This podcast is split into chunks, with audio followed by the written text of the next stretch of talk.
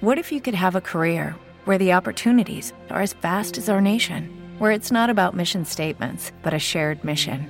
At U.S. Customs and Border Protection, we go beyond to protect more than borders from ship to shore, air to ground. Cities to local communities, CBP agents and officers are keeping people safe. Join U.S. Customs and Border Protection and go beyond for something far greater than yourself. Learn more at cbp.gov/careers. Bienvenido a Iniciativa Emprendedores. En este podcast hablamos sobre startups, ideas de negocio, inversiones, productos y tecnología. En cada episodio ofrecemos tertulias y entrevistas exclusivas con emprendedores exitosos que nos hablan de su experiencia, su inicio en el emprendimiento y la historia de sus startups. Estamos en todas las plataformas principales de podcast y no olvides suscribirte desde donde estés escuchando para no perderte ninguno de nuestros episodios.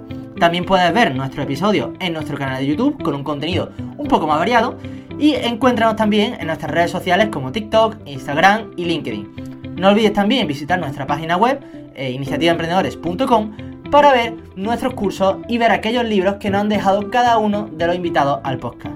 Y recuerda, la acción es conocimiento en operación. Comenzamos.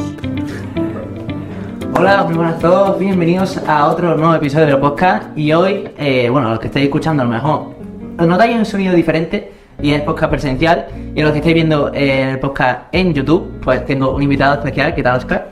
Muy bueno, ¿qué pasa tío? Eh, bueno, eh, bueno, aquí estamos en Santa Gabriel World Café y un poco de, de tertulia presencial, trabajando porque aquí no descansamos. Detrás y detrás. que nos han dejado aquí grabar. Y mm, nada, o sea, eh, cuéntanos un poco cómo, cómo te, o sea, pues, quién es eh, Oscar, un poco para que la gente no te conozca. Pues Oscar es un chaval que no debe estar muy bien de la cabeza porque decidió meterse a- al mundo del emprendimiento hace ya un par de años. Y nada, soy y cofundador de Waits, que es un, un SaaS, es un software, una herramienta de, de análisis de datos para departamentos de recursos humanos de medianas empresas. Mm. Y ahora mismo, eh, eso, el, ¿cuánto has dicho que estaba más o menos eh, eh, em- emprendiendo? O sea, tres años. Pues no lo sé, puedo llevar entre dos y tres años. Sí. Porque, o sea, lo que me, me ha entrado mucha curiosidad es decir, ¿cómo eh, después de haber estudiado psicología, cómo te da ese gusanillo de decir, oye, pues, mm, voy a arriesgarme a emprender? Pues siempre he sido muy inquieto. De hecho, he sido el típico niño que tenía los hobbies más raros del mundo. Todos los hobbies así raros los he hecho. O sea, los he tenido, los los he hecho. Pero, hobbies raros, todos tenemos algunos, yo que sé. eh, al principio de bueno, voy a conocer una chapa, voy a conocer un llavero. Luego, Cosas raras, tío. Cosas, muy raras que hasta me avergüenzo de, de decírtelas. Pero raros, raros, hobbies raros. Y, y bueno, siempre he sido muy inquieto. Entonces, bueno, pues, ya te digo, yo empecé Derecho, por ejemplo, y empecé porque me echa suerte. Salió Derecho, me metí, duré tres meses, obviamente, y luego me salí me fui a hacer Psicología. Y hice también el bachillerato de Sociales, hice también luego el de, el de, el de Ciencias. He sido muy, muy impulsivo siempre. Y bueno, hice Psicología, me flipa, me encanta. Pero cuando empecé a, a currar, empecé a, a trabajar con, en, en atención temprana, que es clínica infantil. Sí. Con niños de 0 a 6 años y ahí vi, bueno, pues, la verdad es que son, son niños que están jodidos. Y ahí decidí que no me quería dedicar a la psicología clínica. Así que empecé en recursos humanos y ahí pilló la pandemia. Eh, de repente me vi con un ordenador en casa y me pilló la depresión. Y ahí dije, hostia, ¿qué pasa aquí, no? sí, Y ahí vi que, claro, el ordenador había llegado y eso ya no, eso de estar trabajando en casa en pijama, ya eso no iba a cambiar. ¿no? sí, porque a ti te, te molaba más el, el hecho de estar o, o el ambiente, ¿no? Sí. Ahí, o el Hubo contacto con la un gente. conjunto de factores y al final pues me vi deprimido en casa, en mitad del confinamiento, trabajando con un ordenador ahí en pijama y bueno, pues eso me hizo cambiar un poco tal y empecé a pensar que tenía que solucionar eso, ¿no? Al final el teletrabajo eh, tiene cosas muy buenas, pero también al final la gente se aísla Sí. y pierde ese contacto humano, ¿no? Y, y bueno, yo veía que eso no iba a cambiar, el, o sea, que el teletrabajo había llegado. Sí, había llegado. Y, y luego al final también la salud mental, cada vez es como que somos más conscientes, hay menos estigma, por así decirlo, Mm. Eh, pero también cada vez eh, nos atrevemos más a hablar y cada vez hay más problemas relacionados con el bienestar emocional. ¿no? Sí. Así que empecé a darle muchas vueltas a, a solucionar eso. Porque en la cuarentena tenemos, teníamos bastante Tuve tiempo mucho tiempo para, para pensar, ¿no? Entonces, bueno, ahí ya empecé a pensar en, ostras, a lo mejor yo lo que quiero es montar algo, a lo mejor quiero solucionar problemas. Sí, porque ya te habías metido en, en el tema de recursos humanos, el, de eso de decir, oye, pues a lo mejor lo que me gusta es el, saber con la gente, el, el acercarme a esa gente, ¿no? Sí, sí, sí. Estaba ahí, bueno, mm, al final recursos humanos es bastante diferente a la psicología clínica, ¿vale? Tiene una parte de psicología organizacional importante, pero obviamente no estás tratando con, pues, con un niño con un, pues con un Sí, que son, al fin y al cabo, un niño diferente a decir, oye, pues, Sí, o con un adulto que llega con una depresión profunda y te dice Claro. me quiero quitar la vida, ¿no? sí. Eh, yo decidí que eso no, no era para mí. Eh, entonces, bueno, me metí ahí eh, y empecé a dar muchas vueltas en el confinamiento, pero bueno, ahí se quedó un poco, ¿no? Pero sí decidí que quería empezar a montar cosas. Entonces, bueno, tuve la magnífica, tuve una magnífica idea y pensé que me iba a hacer. Pasado esto que te digo, Sí. pensé que me iba a hacer millonario en tres semanas. Todos empezamos de esa manera, de decir, de- lo- las típicas publicaciones de Instagram, decir, si lo piensas aquí es como te va a hacer eso. Pero al fin y al cabo la realidad es muy diferente. Sí, sí, total, vamos. De hecho, fíjate si lo tenía claro. O sea, tenía una idea, yo pensaba que se le iba a vender a una multinacional, me la iban a comprar y fuera, tres semanas. Sí, sí. Ya te digo, un mes, de, un mes de investigación y de montar la idea y otras tres semanas para venderla. Claro, me lo creí tanto que le llegué a un abogado. Yo, yo soy de Córdoba, que el acento no me, no me Sí. delate. Aquí los cordobeses estamos. Y, y fue un abogado de Córdoba y fui a contarle la, la idea que tenía y le obligué a firmar un, un NDA, un acuerdo de confidencialidad para contarle la idea. Vale. Fíjate que, Ahora estabas ahí diciendo, oye, que no quiero que, que- se que- escape. o sea, es- regla número uno del emprendimiento es tienes que contar tu idea. Sí. ¿no? Tienes que hablar con... Bueno, pues llegué, me firmó y conforme me firmó el, el contrato le conté la idea, se rió de mí. Y me dijo, niño, eres muy joven, tú tienes que formarte, la vida no funciona así. No, no vas a vender una idea en tres semanas, en tres semanas no te haces millonario. Tú céntrate en solucionar un problema, en conseguir cambiarle la vida a alguien y eso será consecuencia de lo demás. ¿no? Y me dio tanto coraje que esa misma noche eh, puse emprender formación en internet y descubrí de Power MBA, que no sé si Sí, lo conocerás. la escuela de negocios de Sí. MBA. Y ahí a la mañana siguiente, lo vi, a la mañana siguiente les llamé y les pregunté si me podía apuntar a todos sus cursos. Me dijeron que sí, me apunté a todos. A todos. Y me tiré pues varios meses, 14 horas al día. Me obsesioné muchísimo con... Hombre, cuando, cuando, está, cuando te gusta algo, al principio es como le dedicas las horas que sean. Pero fue por el coraje del abogado. Sí. O sea, eh, me apunté por el coraje de decir que me tengo que formar, sí. ahora, ahora te, va, te va a enterar. Eso me pasaba con el gimnasio. Le, le llegué a un, a un de estos que vendía la proteína y me dice, oye, ¿y tú por qué no tomas proteína? Porque se la compró a mi vivo. Pero, ¿tú por qué no tomas proteína? ¿Tú que te viene bien? Y digo, que sí, que tengo que tomar proteína. Al día siguiente digo, me tomo cuánta proteína de pechuga de pollo. Digo, vale. Así. Sí, sí, fue... pues, no sé, al final son los impulsos, ¿no? Sí, exactamente. Lo, lo mismo que te decía de...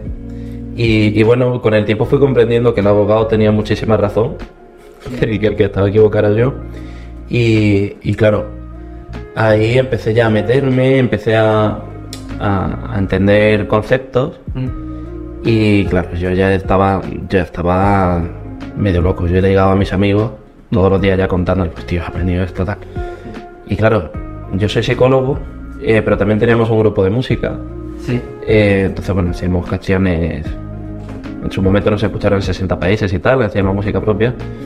Y claro, mis amigos son o músicos o psicólogos. Sí. Y casi me tiraban a cerveza a la cabeza y me decían, tío, cállate ya. Claro. Pesado, eh, me estás contando aquí de mm, que si el MVP, el. el Que yo no entiendo nada El Link. Canvas y no sé cuánto. Y, y entonces decidí que tenía que hacer algo para poder hablar con alguien y que no me. Que Ni no me- te traes me chapas mandara de ti, nada. que anda, vete y tómate Eh, algo. Eso es. Así que me monté un e-commerce. Eh, yo solo. Porque así lo que conseguí era, mientras me montaba una tienda online de ropa, Sí. eh, me ponía un reto a mí mismo y hablaba conmigo mismo. Porque, vale, la he liado aquí y tal. Entonces me monté, Una un- tienda de e-commerce en Shopify, por ejemplo. me monté un Shopify bueno, busqué un micronicho Sí. aleatorio, eh, fue el micronicho de ropa de flamenco. Detecté que, bueno, pues hay un nicho de gente que le gusta vestir ropa de flamenco y yo le, bueno, y, y es ropa relativamente barata. Entonces yo le di la vuelta y dije, vale, pues voy a hacer ropa exclusiva de, de flamenco. Sí.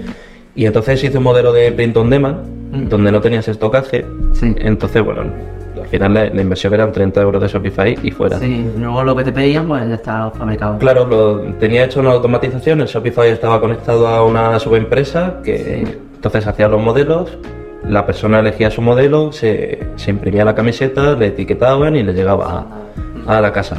Obviamente los márgenes eran una mierda, Ya, eso- como tenían que subir el precio, pero, pero también por eso era, oye, prenda exclusiva de flamenco, Eh, para claro, llegar más. al final ya, ya te digo que muchas luces no hubo, al final fue montar un, pues, algo ¿no? y para poder hablar conmigo. Sí. Vendí 10 camisetas, o sea que eso no, no fue a ningún sitio. Ah, mejor eso que nada. ¿sabes? Sí, sí, vamos, pero, pero aprendí mucho. Mm. Y ese fue el primer punto de contacto donde ahí ya cuando empecé con todo esto dije, "Hostia, ya aquí ya no hay vuelta atrás. Y ahí ya em- empezaste a ver gente eh, relacionada con el que, oye, eh, igual que tu amigo, oye, quiero hablar contigo, puedo. No, ahí seguía completamente solo. Solo. Y claro, ya me cansé de, de hablar conmigo mismo porque al final ya no podía aprender más por mí. Yo, yo necesitaba hablar con gente, entrar en el ecosistema. Y, y una, una cosilla, ¿tus padres qué pensaban? Oye, eh, Este, es mi hijo. este niño está zumbado de la cabeza. que Está fatal. aquí en la tienda de ropa. Está fatal, sí, sí. Tú imagínate, ¿no? O sea, acaba de, acaba de dejar todo lo que se lleva formando años y todo por montar una tienda de camisetas de ropa de flamenco y dice que, que, que quiere emprender, ¿no? Sí. Te imagínate ahí. pues. Pero bueno, la verdad es que siempre me han apoyado bastante. Y así que bueno, decidí cerrar y decidí que tenía que empezar a conocer gente con las mismas inquietudes, pero ya estaba harto, tío, de... Sí, sí. Así que bueno, que yo conocía a Demio, eh, pero no sabía que Demio eh, tenía una sede aquí en Málaga. Así que bueno, justo me descubrí que había una sede aquí y vi que bueno, en un par de fines de semana se hacían un evento, un fin de semana y tal. Un estilo hackathon en el que reunían a la gente. Sí, así que bueno, apliqué, Mm. eh, entré y, bueno, ahí ya pues empecé en Demio y ahí me tiré pues cinco meses yendo y viniendo todos los días Desde Córdoba a Málaga. de Córdoba a Málaga. Venía por la mañana, llegaba aquí a las 8 más o menos y luego al final del día me volvía y así, así todos los días. Y aquí entré ya tratando de, de hacer algo de verdad. Vine tratando de solucionar ese problema que me pasó en la pandemia. Sí. Pues ya tenía esa idea. Sí, Y luego en, en- con la gente y demás que estaba ahí, porque en, digamos, una vez que, que entras en Demium, o sea, me refiero, haces el proceso este de unas fines de semana, sí. Dices cuántas ideas al equipo, cuántas personas estaban ahí inicialmente. Eh, empezamos cuatro, pero en una semana rompimos dos y dos. Luego estuvimos un, un chico y yo unos meses. Eh, lo que pasa que, bueno, yo iba full time. Sí. O sea, yo iba a lo que pasara. Pero también porque era tu idea, ¿no? O sea, quizá a lo mejor... No, no, no. Yo, yo vine con una idea diferente a la que luego se fue generando. O sea, realmente este chico y yo le fuimos dando dando, Dando forma. forma a, a un nuevo concepto. Yo, yo venía con, con otra cosa. Sí. Y, y bueno, o sea, fuimos validando la idea, eh, dándole muchas vueltas y hasta llegó un punto donde, bueno, pues este chico y yo nos separamos porque él estaba part-time, él trabajaba en, en una consultora y, y bueno, pues paralelamente nosotros llevábamos buscando el CTO mucho tiempo y poco después conocí a Mario, que es mi socio actual, que es el CTO y cofundador de, de Waze. Y bueno, ahí lo que hacíamos básicamente era inteligencia artificial emocional. ¿vale? Este problema que te cuento del remoto, Sí. lo que desarrollábamos era una inteligencia artificial que a partir de las expresiones faciales, de los torales de la voz, la postura corporal, Sí. movimiento de las manos y del iris, sacábamos las emociones básicas de una persona y a partir de ahí empezábamos a correlacionar hasta llegar a los indicadores de burnout o de ansiedad o de estrés. Sí. Entonces, básicamente, dentro de una videollamada había, bueno, estaba Mariona, que es- era un, un asistente virtual, que lo que hacía era, era parte del equipo, analiza tus, tus expresiones faciales, que de hecho sigue, sigue existiendo, o sea, Mariona no, Sí, sí. no ha muerto, ni la No, inteligencia artificial ha dejado de existir. Sí. Eh, entonces eh, eh, hacía eso y lo que hacía era pues predecir, por ejemplo, si tú ibas a tener burnout potencialmente de aquí a dos meses, pero a día de hoy estabas teniendo insomnio. Claro. Nosotros lo que hacíamos era darte recursos para insomnio y así tratábamos de prevenir que eso fuera más. Y eso inicialmente era como, eh, la idea era enfocarlo solamente a temas de llamadas de reuniones virtuales o, o lo enfocabais también a decir, oye, a lo mejor en las partes de entrevistas de trabajo, de reclutamiento, también se puede incluir. Sí, hay un montón de variantes. También hay gente que, que utiliza unos- los factores de personalidad, por ejemplo, para el tema de, de hiring, pero nosotros nos enfocábamos en, en esta parte que te digo. Sí, o sea, sobre todo en, la- en las empresas que trabajan más en remoto, ¿no? Que hay más... Sí, íbamos a empresas que tenían remoto o híbrido. Sí. Al final hay muchas empresas que, bueno, pues tienen un- una mezcla de las dos. Sí, y el, el tema de, de, de esas métricas, o sea, en sí, es, mm, claro, a partir de las expresiones espaciales, eh, eh, faciales, pero ¿cómo hacéis decir, oye, para esas métricas, eh, luego cómo an- analiza, por ejemplo, un caso de, de una empresa, decir, oye, a lo mejor tengo tantos datos, ¿cómo sabe eh, a través de Waynes que es- ese empleado puede tener eh, ciertas factores? La empresa no lo sabía nunca. ¿Vale? Nosotros hacíamos una diferenciación entre dos partes, empleados y empresa. Sí, Es decir, todos los datos que se recogían en Wage se daban agregados a la empresa. Sí, ¿vale? Es decir, la empresa nunca podía saber que María eh, estaba, en el caso de antes, ¿no? Estaba durmiendo mal y potencialmente iba a tener burnout. sí, Lo que sí sabía es que en la empresa eh, había ciertas personas con un riesgo de burnout, ¿vale? O cierto departamento había un mínimo para ser un departamento, es decir, un mínimo de cinco personas. O sea, literalmente era imposible que la empresa supiera con nombre y apellidos nada de nadie. vale, Sabía datos agregados en general de la empresa, sí, ¿vale? Y luego los empleados, nosotros tampoco le decíamos, por ejemplo, a María, oye, te vas a deprimir. sí, Lo que le decíamos a María es, oye, puede ser que esté durmiendo mal últimamente. Mira, te dejamos Claro. aquí unos recursos que vienen ideal para dormir mejor. O si te decimos, tío, estamos viendo que te vas a deprimir, te meto un efecto placebo ahí, ya. que la depresión te viene pero instantánea, ¿sabes? Eh, entonces, nunca se lo decíamos a- al empleado. No, Pero, claro. no, además, nosotros no diagnosticábamos, hacíamos una predicción. Claro. Pero es eso, intentar de esos factores que analiza Waits, es decir, oye, oye, ¿qué te pasa o qué está pasando para decir? De todos los indicadores, al final, cuando analizas las expresiones faciales, eh, sacas emociones, ¿vale? Alegría, miedo, ira, tristeza, asco. A través del Facial Coding, porque más o menos el normal Sí. se analiza también Facial Coding demás. Sí, viene de una teoría que es eh, FAX, ¿vale? Que lo que hace es eh, asignar unos marcadores musculares, Sí, eh, se, se asignan a unas expresiones, perdón, a unas emociones. sí. Eh, entonces a partir de ahí las, las va sacando. Y eso se puede ir correlacionando a, a su vez eh, hacia constructos, por ejemplo, de depresión, que son los indicadores que se tienen que cumplir para cumplir con una depresión, con un burnout con... Yo, yo que, eh, cuando conocí el tema del People Analytics y demás, digo, ostras, es que en realidad con todo esto, dices, oye, a una empresa que a un empleado, tú dices, oye, pues a lo mejor en el día a día o incluso ahora en la entrevista de trabajo, tú puedes decir, oye, a lo mejor en esa entrevista de trabajo, después ese empleado dice, oye, pues a lo mejor ese empleado tiene, eh, lo mejor ha venido una época mala, pero tú no lo sabes hasta que no estás realmente trabajando en, en la empresa y que puedas enfocarte en ese empleado en decir, oye, puedo mejorar tu experiencia eh, en la empresa porque a lo mejor en la empresa ha pasado algo o decir, oye, no estoy contento. Sobre todo a lo mejor pues puede mm, no solamente el tema de, oye, duermes mal, pero también a lo mejor duermes mal porque eh, tardas mucho tiempo en el viaje de trabajo. Todas esas cosas, yo creo que en la, a la empresa de Virginia es bastante bien, precisamente por eso, porque se puede eh, enfocar en ese empleado, en esos empleados que puedan tener eh, otros factores externos. Sí, al final hay que diferenciar entre el qué y la causa. Es decir, el hecho es que tú duermes mal. El por qué duermes mal puede ser por muchísimos factores. Internos, externos, por una cosa u otra, ¿no? Eh, pero el tratamiento eh, siempre es el mismo. Es decir, igual pasa con la depresión.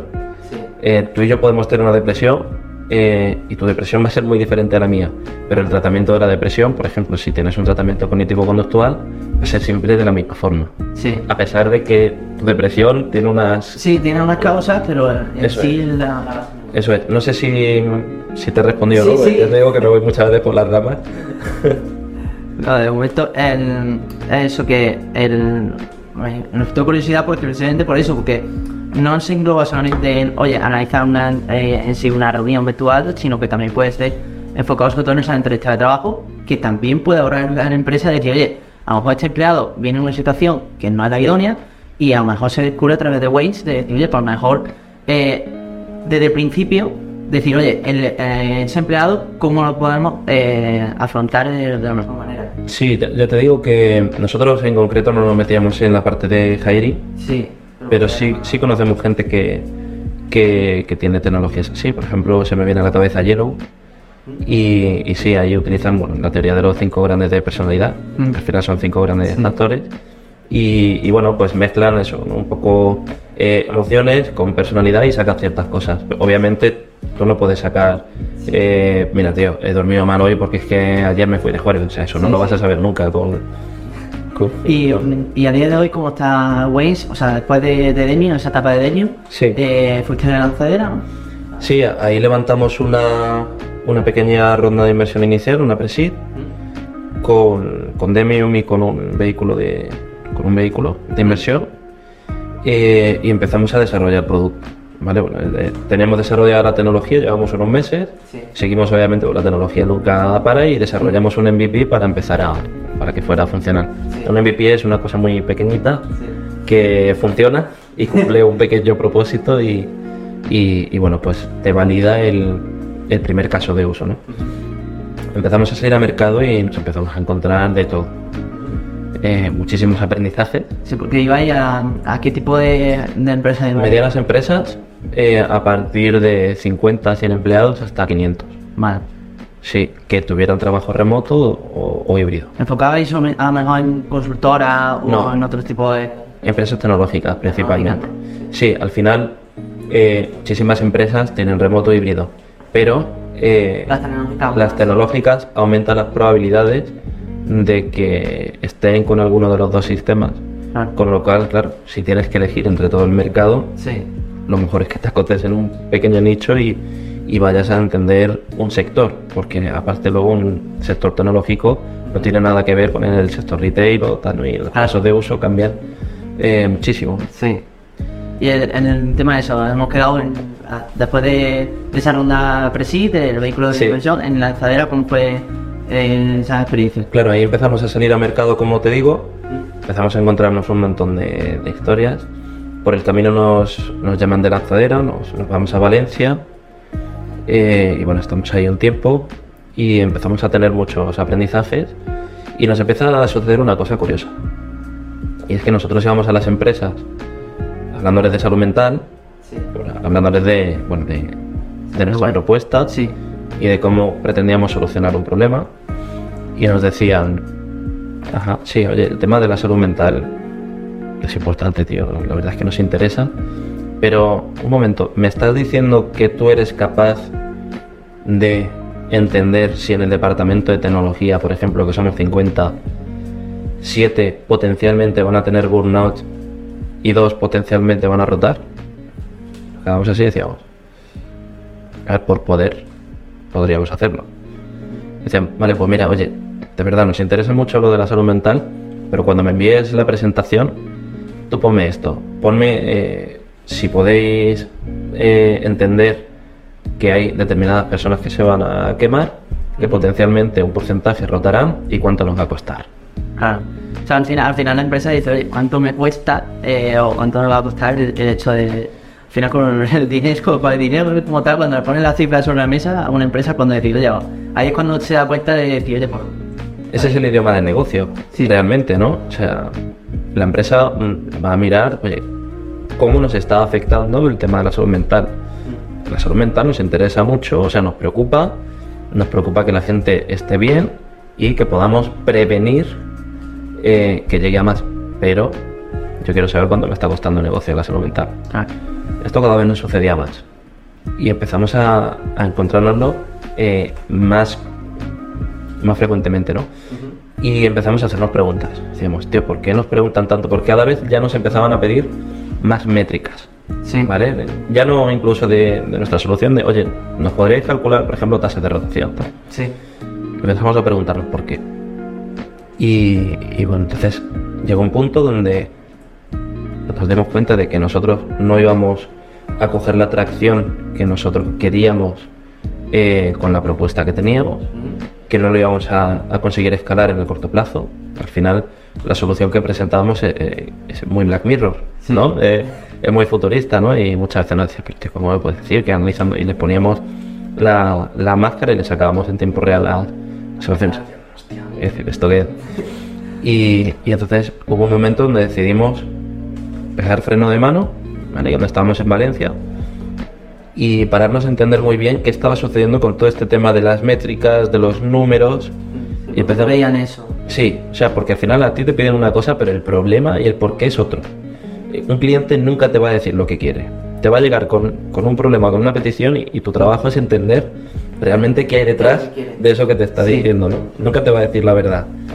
Eh, porque muchas veces no lo sabe. no- no sa- tienes que ayudarle a entender cuál es la causa de- del problema, ¿no? Sí. Y total, bueno, por no enrollarme, nos pusimos a, a investigar y descubrimos un problema gordísimo y, y una oportunidad muy grande también. Y nos empezamos a obsesionar muchísimo con eso. Al final vimos que los departamentos de recursos humanos de las medianas empresas, eh, nosotros identificamos tres generaciones, que esto sucede en todos los departamentos de todas las empresas del mundo, Sí. que es, bueno, primero es la etapa de la prehistoria o la primera etapa, que es todo está en papel, eh, tenemos algún Excel, Sí. luego empiezas a digitalizar el departamento y empiezas a meter herramientas. Sí. Esa es la, la segunda etapa de la evolución natural. Hay muchas empresas ahora mismo, hay muchas que están en la primera etapa, Sí. pero ya hay un conjunto de empresas importante, sobre todo en el sector tecnológico, que están digitalizadas. Es decir, que tienen herramientas, por ejemplo, para todo el tema de contrataciones, para todo el tema de gestión de personal, de nóminas, de cobros, hacer encuestas. Total. Eh, tienen varias herramientas, entre 2, 5, 6 herramientas diferentes, software diferentes, donde tienen datos. Sí. Claro, cuando negocio pregunta, oye, ¿por qué se está yendo nuestro mejor talento? O cuando eh, un head of people o una head of people se pregunta, oye, ¿cómo podemos fidelizar eh, mejor? o ¿Cómo podemos eficientar nuestros procesos de contratación? Se hacen preguntas, la respuesta está en los datos. Cuando van a coger los datos, están en diferentes herramientas, están desconectados. Sí. Tienes que integrarlos, es decir, tienes que unirlos, porque para responder a una pregunta de por qué se va nuestro mejor talento, tienes que entender todo el ciclo que ha tenido ese empleado desde que entró hasta que salió. Tienes que entender muy bien cómo fue el proceso de contratación, tienes que entender muy bien cómo fue el onboarding, tienes que entender pues las compensaciones, su capacidad de desarrollo, tienes que entender sus performance reviews, sus, su un montón de historias, ¿no? Eh, entonces, enrollarme. No, no. Ya, ya ves que yo empiezo a hablar y me rollo más con la persiana, tío. Pero al fin y al cabo estamos para eso, para el podcast, ¿eh? y fíjate. Sí, pues eh, bueno, pues el caso es que recursos humanos no puede analizar sus datos, Sí. ¿vale? Necesita integrarlos. Hay un fuerte componente de ingeniería de datos y de ciencia de datos detrás. Tienes que piensa que cuando tienes varias herramientas, los datos de aquí, los datos de aquí es como poner a un chino con un español intentando hablar entre sí. Sí, igual que un trabajo en grupo de universidad, decía, oye, el lunes hay que hacer esto, tú, tú esto y luego juntar. Pues más o menos igual. Y luego llega y eso no tiene ni pie ni cabeza. Exactamente. Eh, pues igual, ¿no? Es- Eso es un proceso de ingeniería de datos. Claro, recursos humanos no está para hacer ese trabajo manual, ese trabajo sucio que no aporta valor, porque el valor es, oye, una vez que tengo el dato, voy a entender la historia que detrás del dato. Claro. Voy a interpretar el dato, voy a entenderlo y voy a planificar, voy a planear, voy a establecer próximos pasos basados en la evidencia. Claro, el problema es que no llega a ese punto, ¿no? Sí. No se puede llegar porque todo está desconectado y no pueden analizar sus datos. Nosotros nos hemos obsesionado mucho con eso y ahora mismo estamos eh, solucionando este problema. O sea, ahora ya estáis eso, intentando, eh, si no, eh, digitalizando esa parte de eh, OKRs, ¿no? Que, Sí, eh, piensa que nosotros somos la siguiente generación. Es decir, de la prehistoria del papel y el Excel se digitalizan. La siguiente etapa de evolución natural es el análisis de datos. Y esto es algo que se hace en otros departamentos desde hace mucho tiempo, pero el departamento de, de people, de personas, eh, no ha llegado a este punto por una- un conjunto de circunstancias. Nosotros hacemos eso, permitir ese análisis de datos y eso luego se transforma en, por ejemplo, eh, tener dashboard unificados, poder hacer informes, poder reportar, poder visualizar la, la data, poder establecer OKRs basados en datos, de. Y eh, entonces ahora habéis, digamos, eso, pivotado un poco el tema de ya no es tanto eh, esa prevención de, empleados, sino más esa medición de para esos recursos humanos. Eso es. Vale. Y el, o sea, también quería preguntar un poco eh, cuál ha sido eh, la experiencia que habéis tenido con Wedge. Em, ¿Cómo ha sido e- e- ese proceso, el, el- digamos, el momento más tedioso de decir, es que a ti em, nos tenemos que hacer algo eh, porque si no, no, no podemos seguir? O, o decir, es que nos está pasando algo que, que no podemos seguir adelante. Eh, ¿Algún momento que de decir, es que esto... Muchísimos. ¿Cómo se lo- Sí, sí, sí. El emprendedor es sufridor por naturaleza. Por eso te digo que tienes que estar un poco, un poco tocado para estar ahí en, en el Valle de la Muerte que se llama, Sí. en una travesía en el desierto donde tú sigues y sigues y sigues y, y te van dando collejas por todos sitios. Entonces un montón. O sea, piensa que nosotros con el primer proyecto llegamos a ser 12 y luego pasamos a quedarnos solamente eh, Mario y yo. Eh, ese momento fue muy duro. Tener que- Ahora, ahora mismo cuánto estáis... Ahora somos cuatro, bueno, cuatro y medio. Somos. Cuatro y medio, Sí, que somos- Mariana, Mariana está ahí. No. Entonces, todos somos cuatro y medio más Mariola. Sí, somos cuatro y luego hay una persona que está part-time también. Sí, sí, sí. Y, el- o sea, también te quería preguntar un poco eh, cómo ha sido ese proceso a nivel personal de, oye, al principio de estar eh, en Demio, ¿cómo te ha cambiado el hecho de crear eh, Wings? ¿En qué sentido?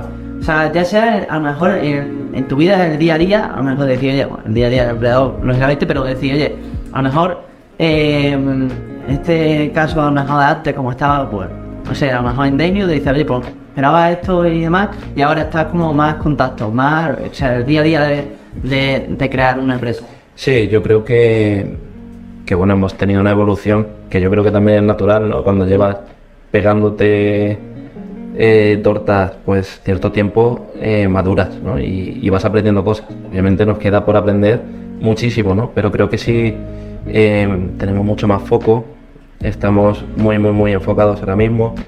Eh, creo que tenemos bastante más madurez, sabemos hacia dónde vamos, tenemos muy claro el problema que resolvemos. Eh, obviamente esas cosas las vas aprendiendo, ¿no? Es, aprendemos también cada día a tratar mejor con, con nuestros clientes, a entenderlos mejor, a hacer productos, a desarrollar tecnología, un poco todo. ¿no? No sé, al, fi- al final no, porque la, una cosa, ya cuando pasas de esa etapa de decir, ya a lo mejor está muy prematuro esto y ahora con la madurez, es decir, ya sabemos, eh, sabéis a dónde vais frente al mercado, sabéis un poco lo que, lo que vais a, a- a- a realizar ahora mismo y algo, poco así esa parte de, transición. Sí, al final yo creo que al inicio estamos un pelín más, no te digo únicamente, pero más obsesionados con una solución que con un problema.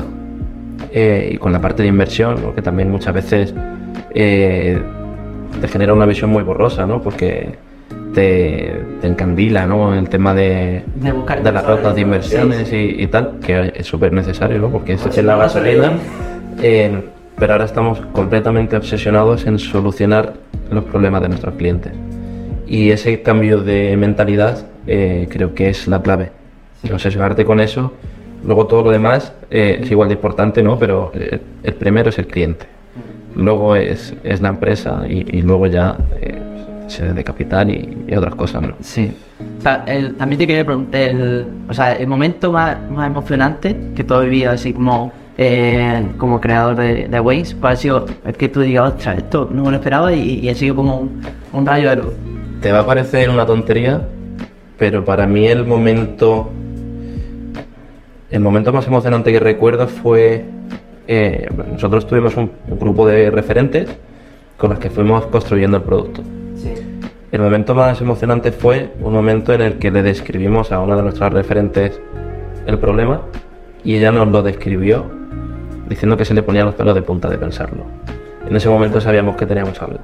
En el momento en el que nos dijo, se me ponen los pelos de punta, me dan ganas de vomitar, de pensar en esto que hago todos los días y que lo tengo que hacer y no soy capaz de solucionarlo, y nosotros saber que lo podemos solucionar, para mí ese ha sido el momento más emocionante. Ahí nos dimos cuenta de que realmente estábamos solucionando un problema de verdad. Y, y- y mira que nos han pasado cosas, ¿no? Sí, pero es que eso, o sea, que te cuente algo y que igual que tú le contabas esto en la, en la idea tuya al principio del abogado y, y el abogado te dice eso, pero es que luego, claro, llega a alguien y, y, y la apasiona realmente decir, ostras, este problema realmente es lo que yo quiero. Sí, sí, sí. Obviamente luego, pues, cuando entra dinero, ¿no? Salvas la empresa, le das eh, otro año de vida, de continuidad. Cuando firmas a un cliente, ese momento es eh, muy excitante, ¿no? El, saber que te ha llegado una persona, ya ha contado sus problemas y tú has sabido transmitirle que lo puedes solucionar y ha depositado esa confianza en ti, ¿no? Y, Y, eh, eh, te quiero también saber un poco cómo es, cómo es tu, tu día a día hoy en, en Wage y cómo, digamos, gestionas el equipo, gestionas que te estás alineado con, con los valores que tienes, si eh, contratas a más gente. Sí. demás. Bueno, yo creo que nuestros día a día son largos, porque al final estamos desde que nos levantamos hasta que nos acostamos y yo creo que por la noche eh, estamos ahí Que no, no se duerme. todo, todo el tiempo, ¿no?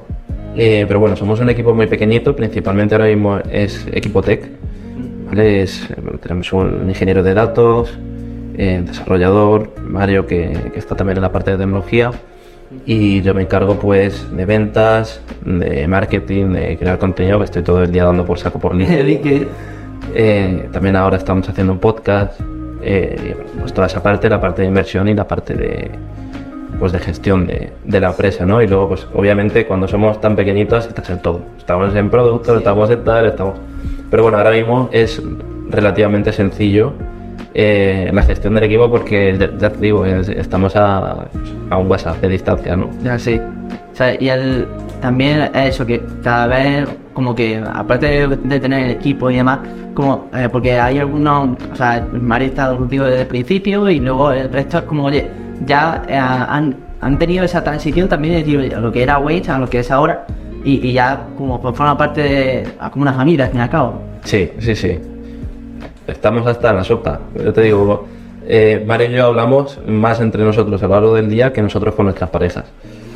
Eso, es que al fin y al cabo el, el reparto de, o sea, los socios es como yo siempre lo digo, es como de casa. Sí, sí. Realmente, porque es que tienes que afrontar los problemas de, de, de- de la propia casa, pero de la empresa en Es, ese caso. es un matrimonio, Sí, sí. prácticamente. Sí, sí. O sea, le puedes decir, a ver, es una vez, pero luego te parece como, oye, No, no, alguna vez. Yo creo, por lo menos la mía se ha puesto celosa alguna vez. No sé la de Mario, pero la mía alguna vez se ha puesto celosa. pues, está más tiempo aquí. Sí, sí. sí. hace estas cosas. De, bueno, o sea, ya eh, vamos a ir. Son las típicas preguntas que hago un poco al, al final. Eh, de algún. eh, ahora mismo, como eh, tu aprendizaje de hoy? De decir, oye, que eh, ya no solamente con, con la gente que, con la que te contactas y demás inversores, sino cómo, cómo es eh, esa formación que tú quieres decir, oye, pues, estoy aprendiendo de esto y quiero aprender más de, eso. Estoy muy obsesionado con People Analytics. Llevamos el último año eh, completamente sumergidos en eso. Entonces, mi día a día es formarme en, en- en el problema que resolver. Eh, obviamente, pues eh, en el mundo del emprendimiento también, pues todos los que estamos aquí somos hiper frikis. Yo creo que el punto de referencia, por lo menos para mí, sé que para muchos compañeros son la gente de IRNIC. Y, y bueno, pues sí, seguimos, seguimos por ahí, cositas. Por ahí. Y el. eh, o sea, claro, esto ya es más cosa. Algún, ¿Alguna persona que te haya inspirado? Sí, en. Claro, no van padre, pero algún, eh, a lo largo de, de tu carrera y demás de de emprendedor y demás, ¿qué es la persona que tú dices que es decir, es que esa persona me ha inspirado? Mi socio todos los días. Aquí especialmente a Mario. y, y algún recuerdo personal que tú digas, de, de- después de me pasó esto, digo, es que me, me voy con, con más ganas de, de seguir en Wayne. Sí, al final eh, esto de emprender es una montaña rusa. Es que el mismo día, o sea, ya no es que un día vaya bien y otro mal. Sí. Es que una mañana puede ir mal y bien al mismo tiempo en 10 minutos de diferencia. Entonces, bueno, al inicio yo creo que hemos aprendido a gestionar mejor emocionalmente eh, ese, sub y baja. ¿no? Al inicio se nos hacía un mundo, por ejemplo, eh, yo qué sé, cualquier cosa y luego un día tienes que despedir a una persona, ¿no? Y dices, hostia, y, y eso para ti es el tope más grande y luego tal, y luego te viene otra que es peor. En el nivel positivo igual, ¿no? Muchas veces te ilusionas con algo, crees que va a venir y luego no, o luego llevas luchando mucho tiempo, viene y, y te dura 10 minutos la, la ilusión y ya estás pensando en el siguiente paso. Entonces, sinceramente, no me acuerdo qué me has preguntado, no sé qué te estoy respondiendo, pero, pero sí, No, está, eran recuerdos personales más que has Sí. tenido a lo largo de... Es que son muchísimos, son muchísimos, ya te digo. Sí, tratamos siempre de mirar para adelante porque Al final siempre, siempre vamos tratando de conseguir objetivos. Si no lo conseguimos, seguimos hasta que lo conseguimos y una vez que lo conseguimos estamos pensando en el siguiente. Somos bastante inconformistas, que no sé si esto es bueno o malo, eh, pero bueno. Hay que ser, hay que ser ambicioso y, y seguir con eso. Sí. Y el, o sea, hablando de objetivos, ¿qué objetivo ahora mismo tiene a día de hoy? Ahora mismo, eh, a nivel de negocio, Sí, a nivel de negocios. Ponemos a nivel de negocio nuestro objetivo es alcanzar 40 clientes en los próximos 12 meses eh, y levantar una ronda así. o sea, una- un sí, ahora mismo, porque levantaste una presi. Levantamos una pre luego hemos tenido otro, otra inyección de, de capital, también nos acaban de conceder un, un Neotec, que no sé si es una subvención europea por, por tecnología más D. Sí. Eh, y bueno, pues tenemos obviamente una serie de pasos a nivel de, inversión, pero donde nos centramos es en, en clientes. Solucionar problema, mejorar producto. Una vez que tengamos bien ese, ese product market fit, que es ese encaje de producto en el mercado, escalar a 40 clientes, llegar a un MRR que es un- una facturación recurrente mensual de entre 15 y 20 mil euros y levantar una, una ronda así. Ahí, eh, ahí esos son los datos los que piden los inversores siempre. Hay que es capaz de. Me piden métricas, sí, sí, pero yo pido métricas solo cuando tenga clientes. Eso es el pan de cada día y la, y la tortura de, de cada día. Y, y más eso ahora que está un poco hecho, pero bueno. Y nada, yo creo que aquí me han dejado, bueno, ¿dónde te podemos encontrar? En redes sociales. Por, eh, por LinkedIn. LinkedIn está ahí. Por el resto está, está complicado.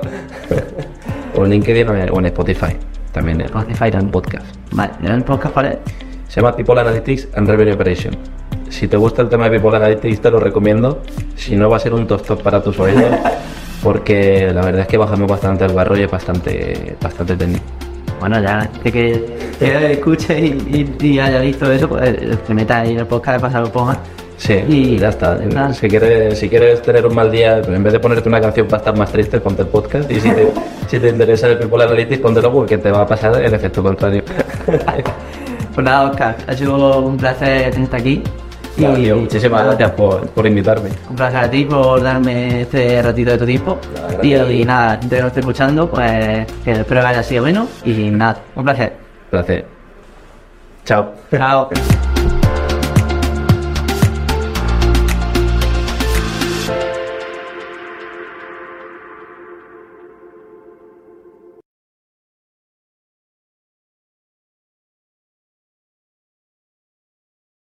Dale más potencia a tu primavera con The Home Depot.